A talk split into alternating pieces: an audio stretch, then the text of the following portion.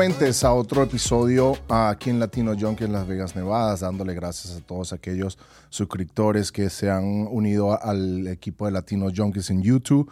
Le pido por favor a aquellos que no han todavía ah, ha sido subscribe, denle para que le llegue el video a ustedes primero que el resto del mundo. Hoy tenemos un tema sumamente importante. Hoy un- otra promesa de la ciudad, de la isla de Cuba. Francisco Belli, bienvenido. Bienvenido, Luisito. Un placer, hermano. Súper contento, emocionado, la verdad, de estar aquí contigo. Agradecido, hermanito. Una oportunidad maravillosa. Gracias a ti, Belis, por venir este, a- y a aceptarme la invitación hoy aquí en el, en el programa. Vamos a hablar un poco sobre de ti y sobre tu, tu carrera artística, que es la música, que todo comenzó en Cuba, ¿verdad?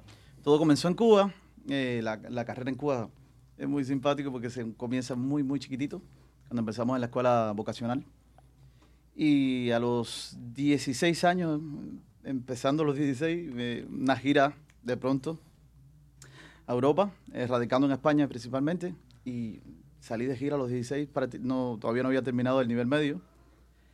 Y nada, hermano, me quedé en España. Es incre- es increíble. Mi, mi vida. Es increíble lo que me estás diciendo que saliste de los 16 años en corta edad, Sí. en, en un país de Cuba que es tan duro para poder surgir en cualquier tipo de, de emprendimiento que quieras hacer. ¿Cómo fue ese, ese, esa facilidad de poder salir de, de Cuba para, para conseguir tu carrera, el éxito? Es- Eso, es- eso, fue, eso fue muy simpático, Luisito, porque, bueno, yo era un niño, o un niño, entonces un adolescente todavía está en, en este proceso que no sabe lo que quiere, que está feliz ahí de una forma o de otra. Y entonces nosotros los músicos en, en Cuba vivimos como un mundo paralelo, un poquito eh, disperso y, y tal, mucho estudio, mucha música, es otra onda. O sea, yo en mi mente no estaba irse de Cuba en, en plan tal, nosotros era, la situación era caótica, pero como tú estás en ese proceso de adolescencia, no lo vives tan fuerte, ¿no? O sea, no sabes que tienes que buscar el- El esto para cocinar, aquello, la comida, eh. entonces tú estabas ahí en otra onda. Y yo prácticamente no, no me imaginé viajar, pero fíjate, una cosa curiosa que varios de mis amigos, todos en ese año casualmente les salió una gira, eran dos orquestas de- del centro de Cuba, Santa Clara, y nada, eh, de pronto me quedé así, wow, todo el mundo se me va. Yo, quisiera ir también, me gustaría. y en ese proceso, eh, como locos, una, una orquesta que, que hacía música muy variada, hacía pop, hacía música cubana, merengue, eh, paso doble español, rock and roll. Estaban bu- buscando un cantante y se habían probado muchos cantantes buenísimos, pero buscaban una cosa, una persona que fuera muy versátil y no lo encontraban estaban desesperados porque ya se tenían que ir. Y casualmente estoy yo con la guitarra en la parte de afuera de, de un albergue que, le decimos los albergues los músicos. Ajá. Estaban muchos músicos de, de diferentes formaciones y ahí se quedaban en el albergue. Y nada, llega uno de los integrantes del grupo, me ve cantar y me dijo, brother, tú eres el tipo, tú eres el tipo.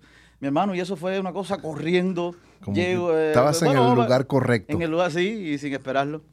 Pero bueno, en el tema de la música, eh, en el tema de la música, los cantantes, los músicos, siempre se desarrollan giras y, y más que nada podemos viajar. O sea, a través de, de- de lo que es el, gobierno cubano, ¿me Exacto. ¿entiendes? No es, no es nada fuera de- del gobierno, o sea, todo a través del gobierno. y. Pero hay muchas posibilidades, casi todo el mundo viaja en algún mo- momento de, de- de su carrera allí en Cuba. Empresarios que vienen, contratan orquestas, se los llevan y tal. Muchos se quedan, otros regresan. En mi caso, yo la primera gira llegué a, a Oviedo, no, nunca se me olvida, Oviedo, Asturias, y empiezo a caminar por aquellas calles, Gascona, todo aquello precioso. Qué lindo está esto. Yo, qué rico está esto. Las fiestas de San Mateo. Yo, qué rico está esto. Y ya me tengo que ir.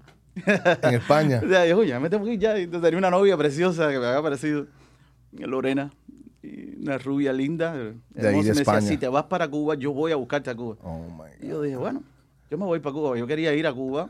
Te querías regresar. Sí, yo quería ir a Cuba porque me había comprado unas botas que actualmente yo- eh, son muy feas, pero yo las veía muy lindas en aquel momento. Se te olvidaron. botas New Rock de esas grandísimas. Yo quería ir a Cuba con aquellas botas, yo quería ponérmelas y... y- O sea, por unas botas. Sí, por Era el gran motivo No, tuyo para sí, volver a Cuba. eh, las botas. Yo Wow. quería ponerme mis botas en Cuba.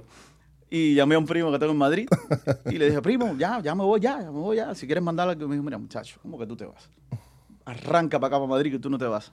Y llamó a mi madre, oye, no te preocupes, prima, que él se queda conmigo, yo me voy a hacer responsable en este tiempo y no te preocupes y tal. Y yo no lo esperaba, bro, de la verdad. O sea, A los entonces me dijo, 16 "No, no, años. Él fue el, el causante porque fue el que, me, el que me dijo, no tiene sentido que te vayas.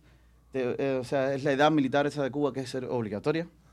Ellos dicen que no, que no es obligatorio, pero es obligatorio. Obliga- Te obligan. Y exacto, entonces eh, te obligan de, de cierta manera o tienes que hacer, eh, en el caso de los músicos, te ponen en una banda de, bueno, no sé mucho del proceso, pero es una cosa que en ese tiempo estás bloqueado prácticamente. Y nada, yo estaba afuera y el primo me dijo, no, no, no te vas, bro, te quedas. Y la novia también hizo eso, Contenta. y aquello estaba tan rico, la comida tan rica. Y ahí empezó la, la ¿Qué estaba, odisea. qué bro. estaba tan rica, la comida o la, o la muchacha? No, las dos cosas. como, dice, como, dice, como dice la canción de, de, de Pablo Cual, vino el vivo, de, no, viva el vino y las mujeres. Madre mía. España fue maravillosa esa primera, esa primera llegada allí. Fue muy, muy, muy bonito. Es increíble, es increíble el talento que hay en Cuba, tanto como beisbolistas, basqueteros, luchadores.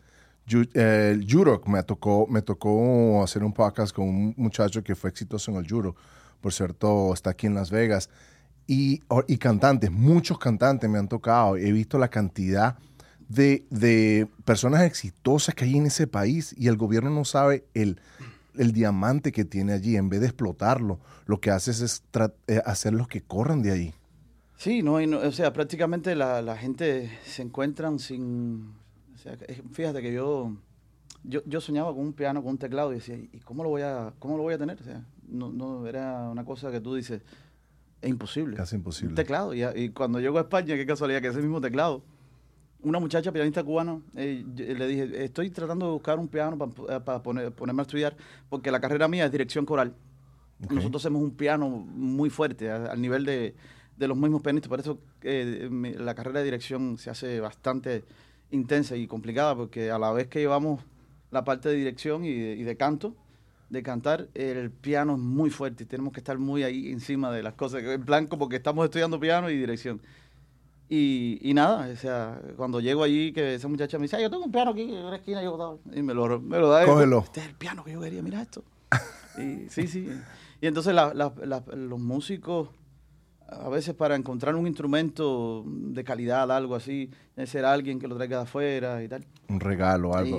Sí, está, está complicado. Las escuelas y los centros de la música, ellos dan instrumentos, hacen, pero son instrumentos... prestado. eh, no, O de baja calidad. O de baja calidad, o la orquesta de la formación donde vas a ir, tienes tus, tus congas y tal, por ejemplo, un, un percusionista, pero estamos muy, está muy limitada la cosa. Me costó, me, me, me tocó le escuchar una historia que un compositor ah, de música tuvo que, tuvo, usaba una hoja de papel con huequitos para poder, para poder afinar la voz, o yo creo que para quitarle lo grueso de la voz, para limpiar la voz, no- exactamente no sé, no, soy, no sé nada de música, para que ese filtro, pero o sea, se buscaba la manera, le buscaba un papel y le abría huequitos con el, con el micrófono que en ese entonces usaba la computadora, los, Oh, los blanquitos esos. Imagínate, eso es ingeniería total. No, no, no. El cubano se volvió un maestro del, del invento y del desarrollo eh, ahí impresionante, brother. Como, imagínate que tú de pronto tienes una herramienta de los años 53, por ejemplo,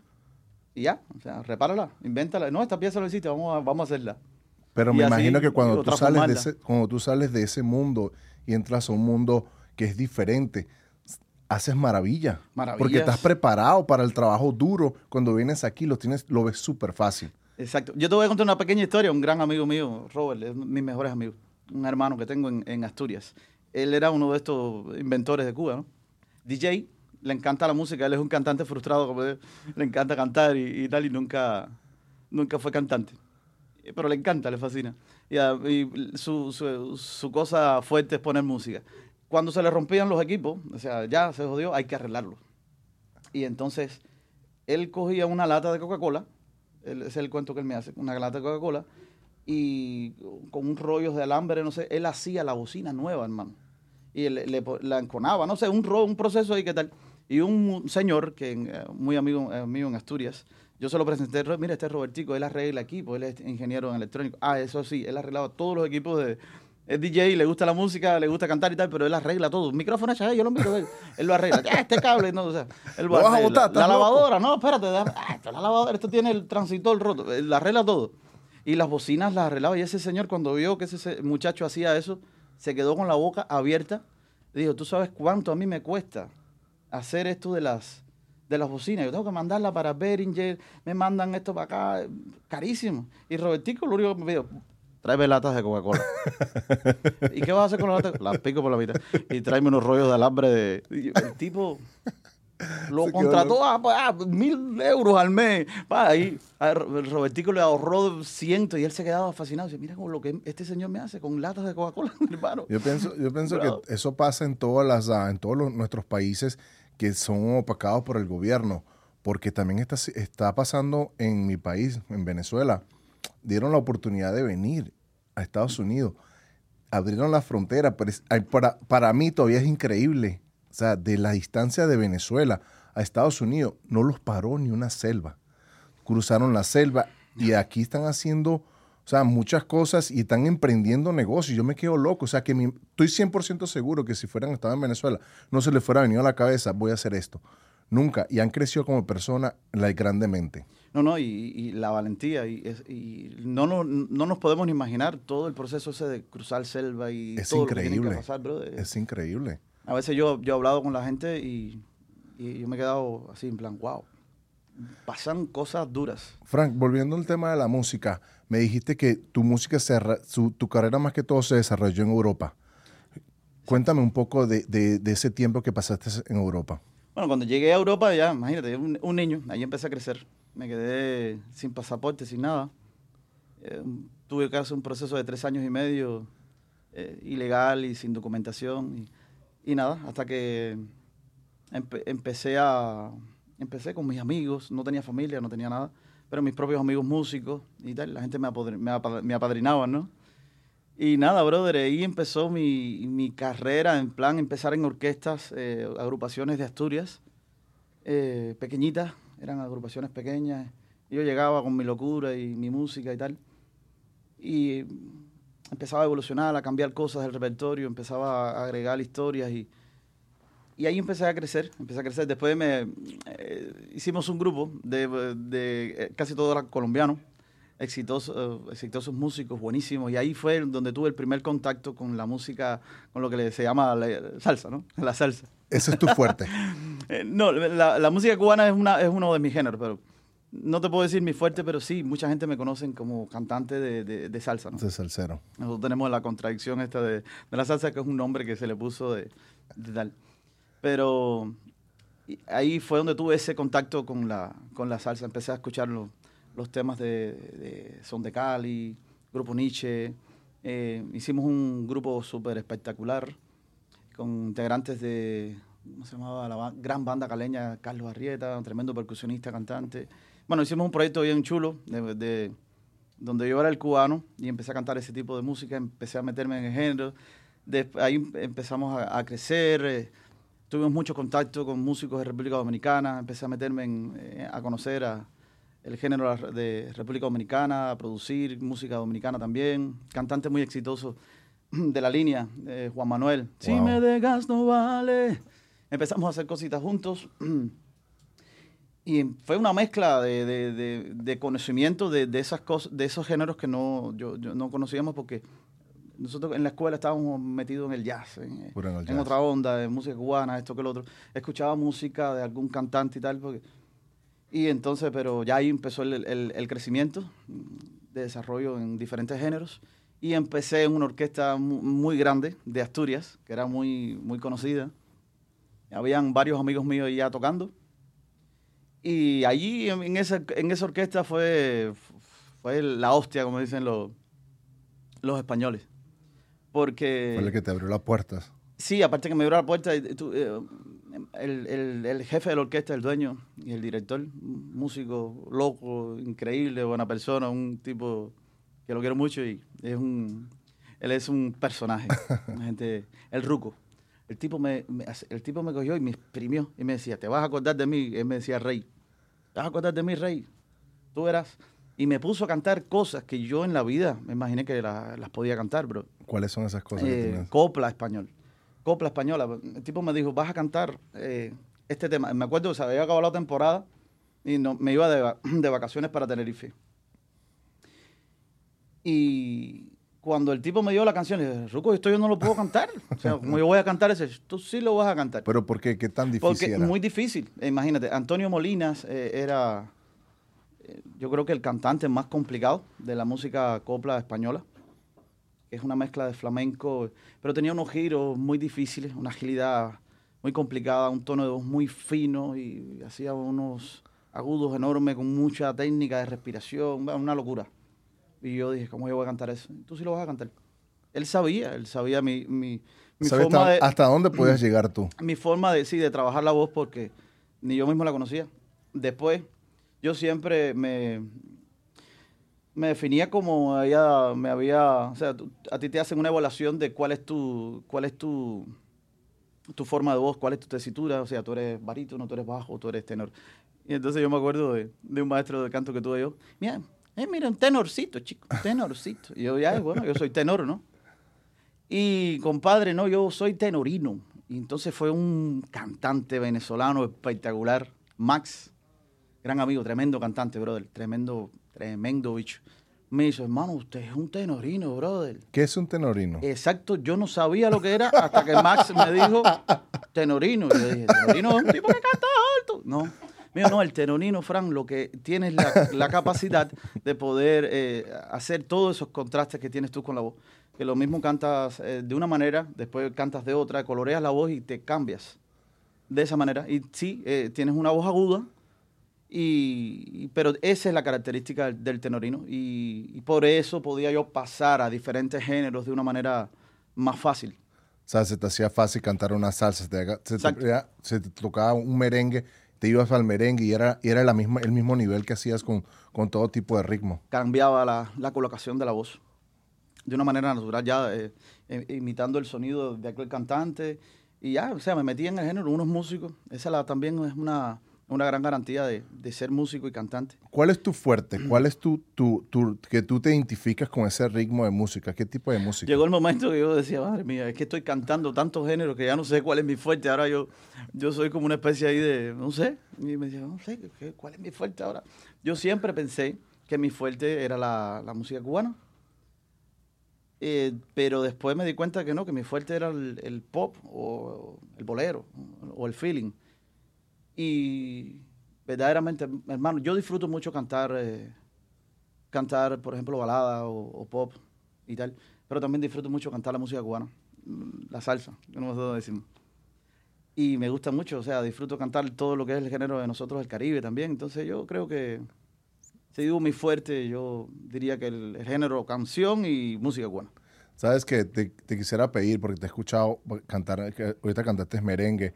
¿Podrías cantarme, no sé cómo le diría, una mezcla que, que fuera salsa, merengue? ¿Cuál es otro ritmo que tú puedes cantar también? Balada. Cántame una balada, cántame, después te pasas a una salsa y después te, me pa- te terminas con un merengue. Yo, Luisito, apretarte ahí, yo me acabo de levantar sin calentar y nada, o sea, una cantidad de gallos. ay, No, no, pero ahorita cantaste un merengue no, chico, que... no, eso no era. no, no, para eso tenías que haberme preparado yo, prepararme y estudiar en la casa. No, mentira. No, no sé, no sé, no, me, la pusiste ahí apretada. Ok, y cántame, calentar y ahí can- sin- cántame una salsa. Una salsa. Una salsa que sea tu, que cubana. Coño, mi hermano, apretaste ahí. Tenía que haber venido preparado para Un eso. merengue. El merengue que cantaste ahorita del, del, del, del, del dominicano. No, no me lo sé. Un merengue. no, me lo, no me lo sé. Eh, no sé, bro. No sé qué cantarte, además, eh, con la voz así, sin calentar y nada. Tendría que escucharme un poquitito ahí. Mi fuerte es cantar en directo, o sea, para que, para que eso. Ese es mi fuerte. Ese es mi fuerte. Todo el, todo el mundo que me conoce lo sabe. En Ese es mi fuerte. No es porque tenga aquí miedo de seguir cantarte. ¿Cómo en directo? Sí, cantar en directo, ese es mi fuerte. O sea, yo, yo soy muy, muy productor, llevo muchos años grabando y, y tal, y o sea, las grabaciones se, se llevarlas bien, pero tú escuchas la música en grabaciones y wow, esto está muy bueno. Pero en directo ese, ese es mi verdadero fuerte, es con donde yo me... Directo me quiere decir cuando, cuando estás en, en en el sitio, ok, que estás en cantar, vivo. cantar en vivo, en vivo y en directo. Hay una, hay una controversia que hablamos antes del podcast, no vamos a entrar mucho allí, pero este, lo que cuando me, cuando me hablaron de ti, me dijeron que eras un, un cantante de música, como de- vamos a llamarla, como, como hablan los, um, los, ¿cómo te digo? La música del mundo y la música cristiana. ¿Cómo combinas esas dos cosas? Luisito, yo, yo, eh, yo conocía a- a- a las cosas de Dios eh, antes de salir de Cuba. Ok.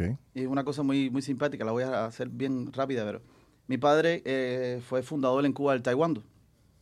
Y había otro señor, que era uno de sus mejores amigos, que era otro también de los, de los maestros de taekwondo. Entonces ellos eran los que enseñaban a romper cabezas en mi pueblo. Y tal, y tenían, el, mi padre llevaba el equipo de, de, de, de taekwondo, de los grandes, de los mayores, para competencias y tal, y él entrenaba a los pequeños. Bueno, ese amigo de mi papá se hizo pastor. Él tuvo su, un- un- tuvo su encuentro con, Con con Dios. Dios, y, y cambió toda su vida. Por él, yo conocí a Dios y mm, me entregué al Señor, bien jovencito. Y yo- a partir de ahí, mi vida fue marcada. Y Yo siempre tuve mi, mi- mi fe bien clara, o sea, y, y mi principio. ¿Qué pasa?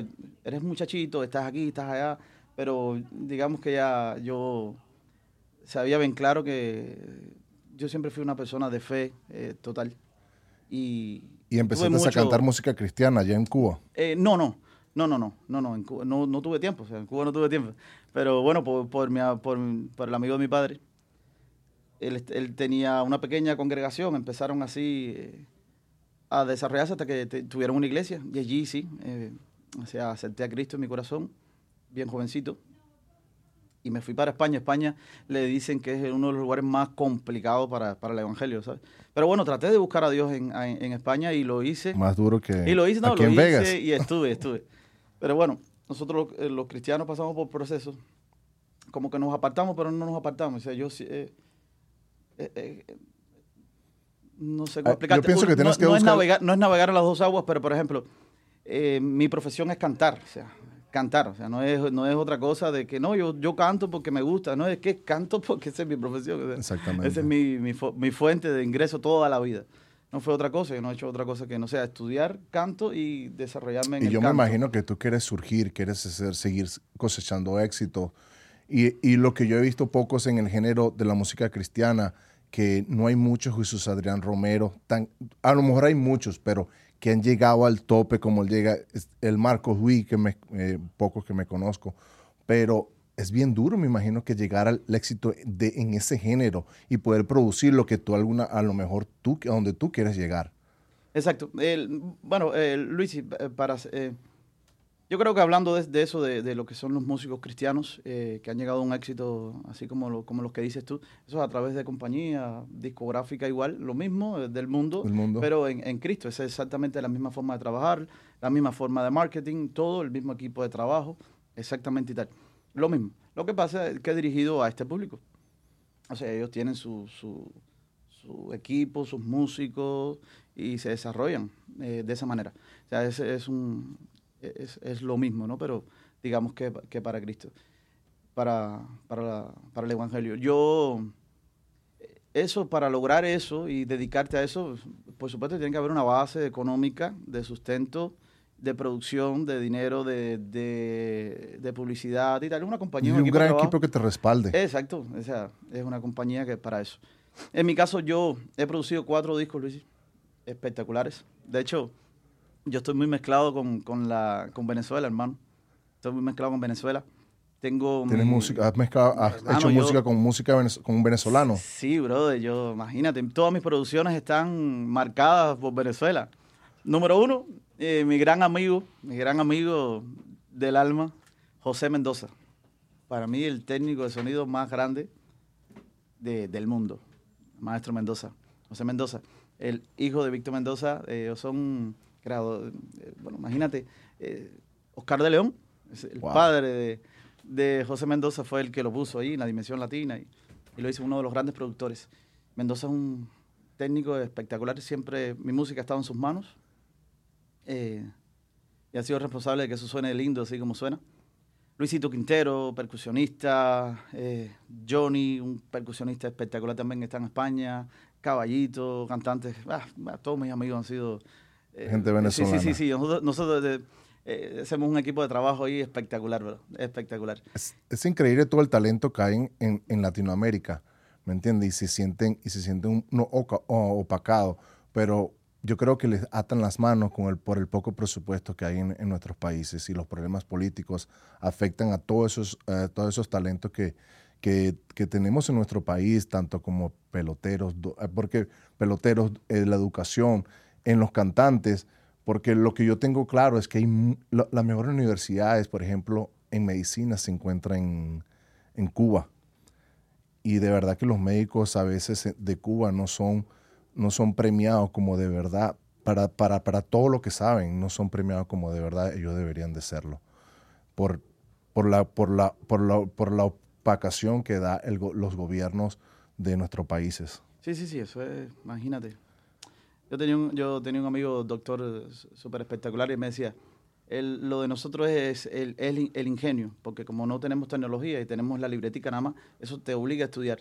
Y si algo no sabes, oye, Licito, tengo este paciente, esto, ¿qué es lo que pasa, compadre? ¿Le miraste bien aquí? Entonces eso nos hace estar ahí, es un chamaquito de aquí, estudia en la misma manera, el mismo libro y la misma cosa, pero después ya se sientan en el buró con una computadora, hace acceso a una tecnología muy de esto. Y entonces ellos tienen que estar muy preparados en, en plan de, va, va, busca esto que lo sigue ahí fajado con, la, con lo viejo. Fran, ¿por qué si tuviste un gran éxito en, en Europa, qué te trajo a Las Vegas? Eh, bueno, primero a Miami. Primero a Miami. Terminé- Miami como que es una cuna para los, para los cantantes, ¿verdad? Para los artistas. Sí, sí, sí, claro, imagínate. Y, no, y más, más por los cubanos, ¿no? Entonces, yo, yo tenía claro, Luisito, que siempre quería venir a Estados Unidos, desde que llegué a España. En lo que fui papá muy joven. Tengo una niña de 19 años, brother. Wow. Una niña preciosa. Mi regalo de la vida. Y, y fui muy jovencito, padre. Entonces, tenía claro que quería venir para, para Estados Unidos. Me daba un poco miedo eh, venir para acá porque, en plan, no- no- nos enseñan toda la vida que aquí se comen a la gente en las calles. y nada. Pero yo sabía, este es el lugar, tengo que ir para allá. Y esa, esa niña llegó así de pronto, sin yo esperarlo. Y dije, bueno, nada. Me acuerdo que la, la, la tuve con una chica dominicana. Y entonces su- yo- ahí los dominicanos me, me apadrinaron. Yo chiquitico, 19 años ahora, imagínate. Wow. Papá con 19. Y la, la, o sea, la abuela de mi niña, mi suegra en aquel tiempo me decía, coja su quijombo y échaselo al hombro. No me lo cuidaba. Mami, yo le decía a mamá, mamá Lucía, cuídame a la niña que... No, no, no, no, no. Coja su quijombo y échaselo al hombro. Entonces yo tenía que echarme mi quijombo al hombro.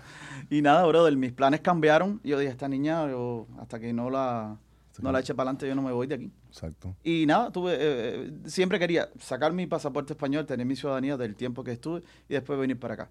Pero nada, la niña nació y ahora... Y eso fue, eh, todo, las cosas eh, de Dios son como perfectas, ¿no? Como Él tiene tu, todo, Todo todo, coordinado de esa manera. Ahí me, me pasé a otro lugar que se llama Galicia, eh, ya es otro tipo de, de forma de trabajar, otro tipo de crecimiento. Ya empecé a desarrollarme con mejores músicos, conocer más gente, a trabajar a otros niveles. Y, y nada, o sea, yo creo que el momento que vine para acá, para Estados Unidos, fue ya cuando terminé mi tercera producción, ya mi hija estaba grande, bien fuerte, ya yo la había enseñado a tirar patadas, por supuesto. la había metido, la estaba preparando. Mi mamá me decía, no es un macho, no es un macho, es una niña. yo, yo me la llevaba para todos lados y la obligaba, si no quería, no, no, dale, dale. Y entonces, ya cuando yo vi que ella estaba preparada, dije, bueno, este es el momento ahora de yo emprender, salir de mi área de confort. Yo estaba muy cómodo, extremadamente cómodo. Que de hecho eso, cuando yo llegué aquí, que me encontré con la, con la realidad que vivimos, sabes que es bastante tal, yo dije, wow, yo tenía el ego altísimo. Abre- abre y estaba... No, no, no, no. que Esto, eh, esto, esto te hace cambiar mucho, bro. Sobre todo darte, darte cuenta de, de- de- de muchas partes humanas. Y, y era el momento, había terminado mi tercera producción, como te digo. Había conocido una chica eh, y también fue también inspirado por el amor y ya, esto también es parte de, que sí tengo que irme para, para Miami. Empecé, ya había am- amigos míos en Miami. llegué a Miami y empecé a trabajar con Emilio Estefan en Bongo por dos años, en, en Univisión, en Telemundo. Empezamos a acompañar artistas que venían de, de Europa, sobre todo la parte española me la tiraban para mí. Pablo Alborán, Melendi, Rosana, así. Y empecé a, a- a formarme mi... Yo, yo nunca trabajé con, sin orquesta, o sea, siempre trabajaba con orquestas grandísimas. Y cuando llegué a Estados Unidos, digo, "Eh, aquí me va a tocar... eh, Construir la tuya. hacer- sí, no, y no la mía, o sea, la mía va a ser que voy a tener que hacer algo bien chiquitito y entonces voy a trabajar con pistas. A trabajar con pistas. Y nada, tengo que hacerlo. O sea, no me gusta, o- pero tengo que hacerlo. Porque, eh, sobre todo en Miami, tú llegas a un lugar y un presupuesto para un grupo de cinco o de seis. mm, Todo cambia. y entonces, no, no, tengo que... En Miami formé una... Formé varios tipos de formatos. Era una bailarina y yo. Dos bailarinas y yo. Un pianista y yo. Entonces, y yo solo. Yo pienso que esa es la manera que trabajas en Miami, ¿no? Un día me tocó salir de vacaciones. Así lo empecé no, a hacer. No me acuerdo. Por cierto, era un lugar cubano. Y era de verdad, sí, un cantante, dos bailarinas. Un cantante, dos bailarinas, con pista. Hermano, tú se- seguramente tú me viste a mí. Eso fue como, eso fue como hace como unos cuatro meses. Fui a Miami por cinco días, supuestamente a, fe- a celebrar el cumpleaños de mi mamá. Mi mamá tenía, te lo juro, voy a lo mejor, voy a lo mejor a, a- a exagerar, pero mi mamá tenía unos 30 años sin ir a una discoteca y le dije, mamá, hacíamos una discoteca y mamá, me enfermé. Me dio fiebre, una fiebre, pero fuerte, no era COVID. Era una fiebre que los cuatro días, salimos la primera noche, ya la segunda noche no pude. Ya las- los tres, los cuatro días metido en el hotel con un dolor de cuerpo, le eché a perder las vacaciones a mi mamá. Ay. Pero esa noche fuimos a, un- a un- la única noche que pude salir, este, fuimos a un lugar cubano, no me acuerdo cómo se llama, que es allí en, la, en Miami Beach. Y era, y era con ese tipo, oh, ya me eh, Mangos. ese mismo. Mangos, sí. eh, Ese mismo. Y salían. Mi, le- mi hermana, mi hermana era bailarina Sí. también de, de esa música cubana. Mi hermana es venezolana, pero de música cubana, de esas de casino. ¿Qué casino? Y se consiguió muchos amigos venezolanos. Wow, mira, yo bailé con ese. Y de verdad que fue bonito, muy bonito el encuentro. Pero fue el mismo, el mismo, es como el proyecto que tú estás diciendo, un cantante, pista. Sí, y, sí. y bueno, en- ese caso, Mangos le dicen la factoría. Es una factoría. Ahí pasa mucho. Todo el mundo pasa por ahí. Sí, sí. Ah, Yo, me- yo me acuerdo, me iban a contratar para Mangos. Y tienes que llegar a esta hora, entonces esto, después tener como una, todo el tiempo, cantantes y cantantes. Y no, no canté, no, no llegué a cantar en Mangos. No llegué a cantar en Mangos. No me acuerdo si fue por cuestiones de... Ah, no recuerdo, fue al principio, al principio de llegar. Empecé a buscar así lugares para trabajar. Y llegar aquí es lo que te digo, eh, eh, comprarme el equipo de sonido, empezar yo mesa de sonido, pista, llevar aquí esto que lo otro. Me costó, me costó, me. Y además, como estaba ya, ya en plan, se prepara la gira, tú vas a cantar este repertorio, Fran. Yo siempre fui encargado de las voces, por años, por años y por años, entonces ya yo hacía el trabajo de voces para los otros cantantes y tal. Pero yo lo mío era ya, cantar los temas que me tocaba en todo el show que se preparaba. La gira ya se prepara de- de tres horas. Te hacen, te hacen dos pases, un pase de una hora y cual, de una hora y cuarenta y cinco o de dos horas y entonces otro pase final de una hora. Y todo el mundo preparaba, hacía como su trabajo, yo no tenía que hacer nada de, de sonido ni inventos de esto. Y, tal. Y ahora me tocó a mí empezar a, a buscar todo. trabajo, empezar a hacer mi... Todo, o sea, todo, todo. Y empecé a evolucionar ahí en Miami, brother. Empecé a evolucionar en Miami y me adapté. Tenés me que darte a adapté, conocer, Me, me pues. adapté, sí, sí. Ahí todo el mundo me conoce porque la mayoría de músicos todos estudiamos en, en el mismo lugar y tenemos... Somos una generación Ya habían cercana cruzado la frontera ya cer- también. Cercana, sí, y muchos que llevaban muchos años y también allá y, y también de, de Santa Clara estuvieron allí. Entonces te- tenemos, eh, sí, o sea, Miami es un lugar bien cubano. Bien y, cubano. y- es Cuba y tal. chiquita. Cuando vine para Las Vegas, ya para eh, hacerte el cuento bien chiquitillo, vine para hacer un- conocer una compañía eh, discográfica o de música, un señor que iba a hacer un proyecto muy, eh, muy bueno. La, la- primera, la primera idea estaba muy buena y, y nada, hicimos unos cuantos eventos juntos, estábamos muy ilusionados.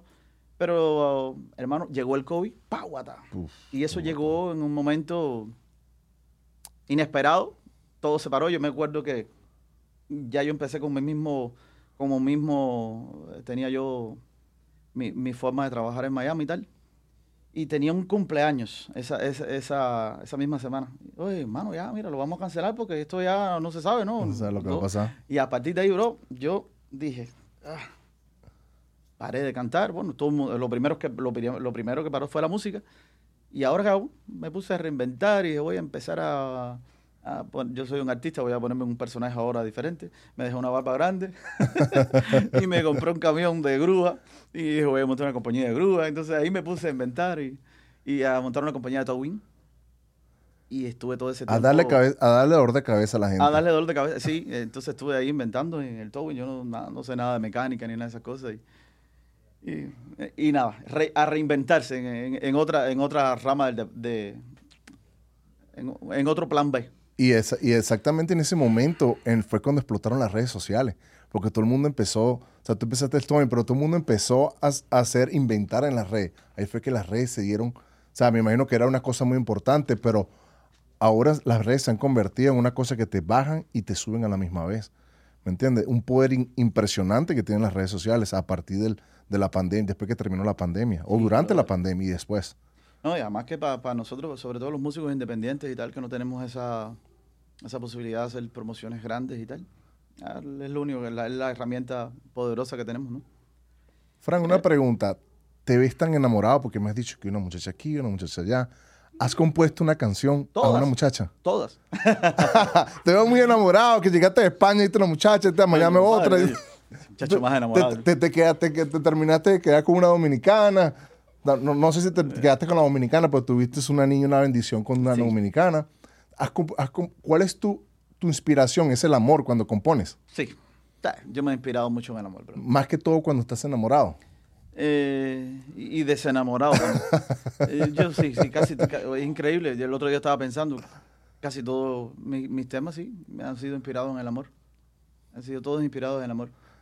Hay una, hay una canción que le has dedicado a una muchacha. Bueno, eh, Porque es un alma muy fuerte, ¿viste? Cuando ahorita eh, es un alma muy fuerte, está enamorado, le dedico una canción a una muchacha, imagino que se parte en tres. sí, sí, sí, Es claro. más fácil llegarle. Es más fácil llegarle. bueno, yo he escrito canciones así, eh, como dices, de dedicársela a una persona, eh, porque ese, ese es el momento de la, de, de- de la musa, de la inspiración. Y además, eh, hay, hay mucha gente que tiene la capacidad de escribir de una manera así. eh, pero en mi caso, brother, yo escribo cuando la musa, ella baja. O sea, tiene que haber una inspiración, tiene que haber un motivo, tiene que haber algo ahí, motivo. ¿A cuál? A cuál Y, y siempre, siempre que he tenido una, un- una, sí, una, una ilusión que comienza, una cosita, y empieza la música, la música y escribo una canción. Dame, una- dame un pedacito Ah, de eso. muchas, dame una peda- un pedacito de esa música. que- Bueno, la, la que última, la última, la- o sea, el último video que, el- bueno, uno de los últimos videos que, que saqué, que se llama Mariposa, que fue, lo, vi- lo hice un año atrás y no lo había estrenado. Y era la- mi relación pasada. Entonces fue cuando lo dije, lo voy a estrenar y lo voy a estrenar cuando esto ya se haga- ya se ¡fuácata! Ah, cuando pues, ya Pero ¿cómo es eso? Una relación pensaba sí, que se iba a acabar. Sí, sí, lo dije, lo hice como una especie de esto es una es, es valiente, es de, es de valentía soltar y dejar ir. Entonces este momento, entonces la, la mejor manera que uno tiene de expresarse, sobre todo yo, es con la música. Con la música. Y esta es la manera más linda de regalar esta canción y echarla al mundo, donde yo Para ella. solté tanto amor y en su momento y ahora la suelto y la dejo volar y la dejo ir. O sea, ya dejo Dame ir un todo pedacito esto que de ya esa fue. canción. Mariposa se llama, está en YouTube. El estribillo. Ando con un chicle. Boca. Dale, ponle un ladito ahí y canta un pedacito de esa mariposa. Un pedacito del estribillo. Ok, ok. Dame ok. cómo me escucho. ¿Cómo está esa técnica de sonido? y eres tú aquella mariposa, esa que vuela de carita hermosa, regalando tu amor, llenando toda ilusión. Wow. Y es- si no volvió. día en que encontré el camino, fueron mis ojos que dieron contigo un angelito de amor, mi regalito de Dios. Wow. Algo así, eso es parte del estribillo. tuvo que volver esa muchacha cuando tuvo. O no, volvió. No, eh, se fue. Se fue en vez de agarrar a la, la, la corriste. No, de, de hecho, eh, el, el video lo hicimos juntos, ella fue la, la modelo del, Wow. del video. Pero yo lo quería hacer con una actriz, una actriz de, cubana. Y el director en aquel momento me dijo, mano, eh, oye, esta la, la chica que tenía, que era una actriz muy, muy reconocida, eh, tenía otros proyectos, otras cosas, y se me ha complicado. Y entonces ahora no sé qué hacer. Y le dije, Luisito, eh, per- perdón, eh, Julito. Julito, pues nada, ahí está Adriana. Esa fue la primera opción. Y, Fue mi inspiración. pero ahora, eh, y ella dijo, yo lo hago, yo lo hago, yo lo hago.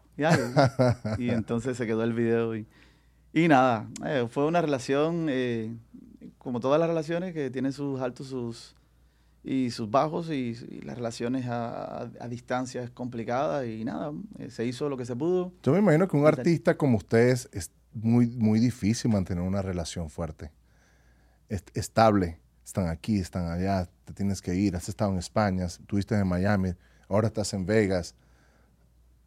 En, en España el, el trabajo fuerte es en verano, pero mantenemos nuestro lugar de residencia siempre en la casa. Eh, a veces tienes que dormir fuera una semana y tal, pero siempre se coordina todo para viajar chu, chu, chu, y, y- y ve- y venir a casa todo el tiempo. Llegamos a la casa a 6, 7 de la mañana y nos volvemos a ir a las 4 de la tarde, pero ese eh, estamos ese, mes de verano es bien fuerte, pero estamos en casa. Decir que no, normalmente la estabilidad, si eres si eres capaz de hacerlo. Yo tenía muchos amigos que eran fiel, bro. Y yo decía, wow, fiel. O sea, no ¿Qué- era... ¿Qué, eh, quieres decir? Que, tú no que eran fieles, o sea, que, estaban en la fiel. gira, estaban en la gira. Eh, en aquel momento era España. Eso era terrible, bro. Madre mía. Yo tenía amigos míos que, que sí, bro. Y yo decía, wow. Porque es que, eh, imagínate, las fiestas más pequeñas que podíamos tener eran, no sé, cuatro mil personas, cinco mil personas ahí adelante viéndote. Wow. Y de esas cinco mil personas, ya tú sabes, Mil cantidad de muchachitas. Y, y uno, el cantante de adelante, el que está en el, en el tema, en el baileteo y la cosa. Wow. Y entonces era difícil. Pero no, yo siempre fui estable con mis relaciones. Tuve una, una, una relación maravillosa que fue la, la persona que me crió a mi hija. Ella me la crió, ella fue la que me, me educó a mi niña y estuvimos muchos años juntos y nunca estuvimos ahí. Me, diste, me hiciste recordar un poco cuando me dijiste que te andabas con tu hija para arriba y para abajo, haciendo todo. Recuerdo con la, mi niña chiquita. ah, ahorita es la de- tengo tres hijos, pero la del medio, este, ella fue mi primera hija y llegó y yo la cargaba, yo jugaba béisbol antes y hacía pesa, me la llevaba para el gimnasio y ella ahí sentada. La, yo haciendo swing en el cage y ella ahí sentada. Me hiciste recordar mucho, mucho esos momentos. Ese era yo, ese era yo. Ahí estás viendo a mí. Yo me la llevaba hasta para el local de ensayo. Y de hecho, hasta un día me, me quisieron regañar. Había un frío terrible en el Lugo Llanera, con la orquesta Domino, la niña recién nacida. Y me dice, hermano, le dije, Pipo, es lo que hay. Lo que no puedo hacer nada. Esto es lo que hay. La envolví ahí en una cantidad de trapos y la cosa, pero es lo que hay. Era, tenía que- no, porque el ruido, Fran, le, le hace daño a la niña, ¿no? Yo tenía que a veces salía al gimnasio, la escondía un, un rinconcito y la veía a alguien, había un chismoso todo el tiempo que y me tenía que ir al gimnasio. No puedes ir por la ley y esto Sí, sí, sí. Pero no, me hiciste recordar mucho To- esos to- buenos momentos que, que disfruté con ella cuando estaba chiquito. Frank, Cuba, Europa, Miami, Vegas.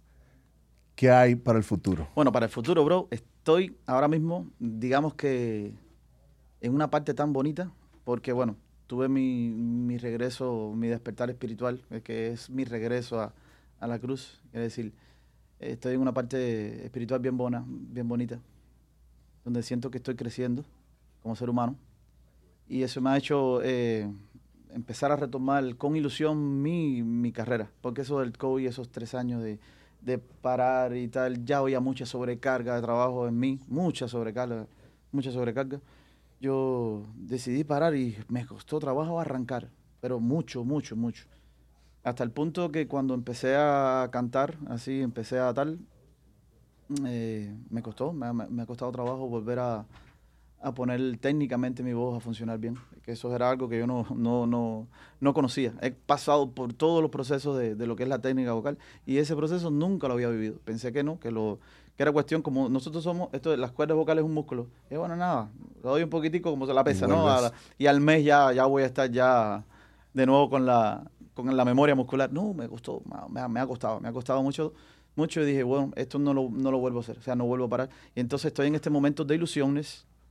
Eh, estoy eh, terminando un, una, varios, varios temas cristianos que yo quería, quería producir, que fuera el momento, que yo me sintiera preparado y que fuera honesto, sincero y que fuera algo de verdad. Y estaba deseando hacerlo. Ya terminé la primera canción, estoy en proceso de dos más, eh, tres, tres más, muy bonitas. Y además de esto, estoy preparando mi gira, mi gira 2024, que las voy a comenzar aquí en Las Vegas. Voy a comenzar aquí en Las Vegas. En Las Vegas. Eh, buenísima, buenísima la gira porque estoy haciendo un repertorio impresionante. Eh, dedicado especialmente a lo que tenemos, la, la parte latinoamericana, centroamericana de Las Vegas, que fue un primer contacto de mi vida con México, eh, con El Salvador, con la gente de Nicaragua, tú sabes, todo ese, todo, ese público maravilloso que no conocía. De hecho, no conocía muchas cosas de su cultura. Porque en Miami sabes que somos puertorriqueños, venezolanos y cubanos. Sí, muy mucho. Y no, no, muy poquito, muy poquito eh, conocí así de, de la cultura y estoy centrado en hacer un repertorio, bueno, ya lo tengo, ya lo tengo hecho, súper bueno, eh, muy bailable, muy, muy alegre y sobre todo eh, para que todo el mundo se quede contento. Estás haciendo los dos géneros, cristiano y música. Sí, estoy terminando lo que es la parte, eh, o sea, tengo cuatro discos, cuatro, cuatro producciones discográficas. El último disco, que se llama Más allá de las palabras, que es donde está la canción de Mariposa, de acabo de cantar el pedacito. Ese disco fue nominado en la Academia de los Hour Music de, de Los Ángeles y premiado, bro. Fue una, una, sorpresa para mí tener ese premio de la, de la Academia como mejor cantante de pop. Wow. Y de, de, pop latino, ya. Y entonces también eso me dio pa, una garra y una fuerza, ¿no? que siga que vino, que vino con, a continuación. Eh, yo trabajo con un productor cubano que es lo más grande, que él es mezcla de cubano y venezolano. Luisito, Luis Papo Márquez. Y Luisito, eh, preocupado porque yo llevaba tiempo sin grabar, mm, me produjo un tema espectacular, un arreglo de, Abrázame, de la canción de Juan Gabriel. Espectacular, brother. Luisito eh, es, un productor, bro, espectacular, espectacular. Él se fue también jovencito para Venezuela y en Venezuela él es, el allá Luisito es un... Es algo grande en la música. Es algo grande en la música, sí. Imagínate, Guaco, toda esa gente, él es una bestia. Y me ayudó un montón esa, con, esta, con esa producción a volver a darme, Fran, vamos a sacar ese tema, te va a quedar espectacular. Y o sea que empecé a producir de nuevo nuevas cosas y, y ahora estoy en la preparación de la gira, la estoy preparando porque Además, es formato pequeño. Sabemos que, hay que adaptarse a, lo que hay. Yo no puedo montar una orquesta grande, pero voy a formar un, formato pequeño, que es, lo que lo estoy encabezando, para que sea un precio accesible. Para que la gente Digamos, el, show. Exacto. Pero lo estoy haciendo eh, muy organizado y con la manera que siempre he trabajado en Europa. ¿Entiendes?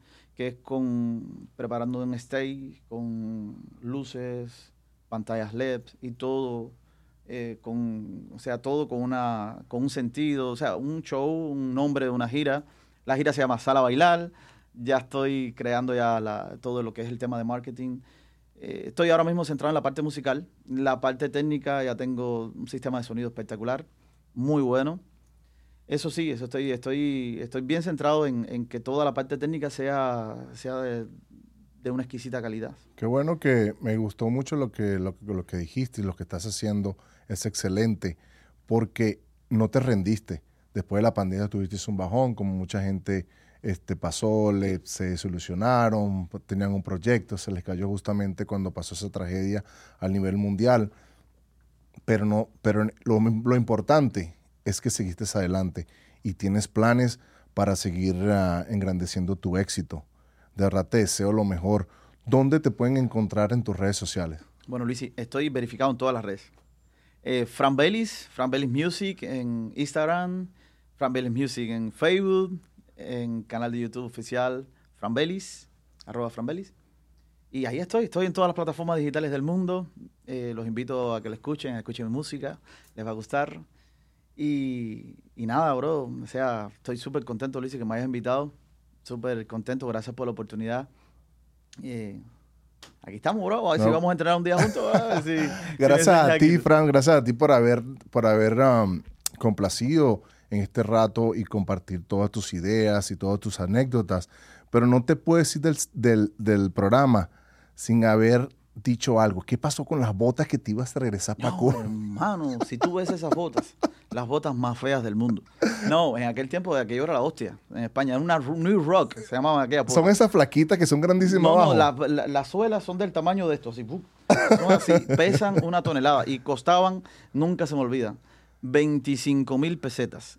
Eso era una cantidad de pesetas inmensa. O sea, pues 25 mil pesetas en euros ahora no es, no es tanto, pero en aquel momento 25 mil pesetas, wow. O sea, es que la- lo- me impresiona porque es lo, o sea, la, la oportunidad que la gente, o sea, me imagino una cantidad de gente que está esperando una oportunidad de salir de Cuba y tú te querías regresar por unas No, botas. hermano. No, y una bicicleta. De Sí, la- lo, lo que es la mente de chamaquito. La mente de chamaquito. locura. de verdad, Fran, gracias por, gracias por venir, gracias por compartir tu vida y tus éxitos, bendiciones a tu hija, gracias por, Amén, por haber tomado el tiempo, a pesar de la vida ocupada que nosotros llevamos en este país. No, no, te agradezco a ti de todo corazón, de verdad. Doy gra- le doy gracias a ustedes, a Latino Junkies. No se, no se olviden, nacimos para hacer algo grande en la vida. Like and subscribe. Boom.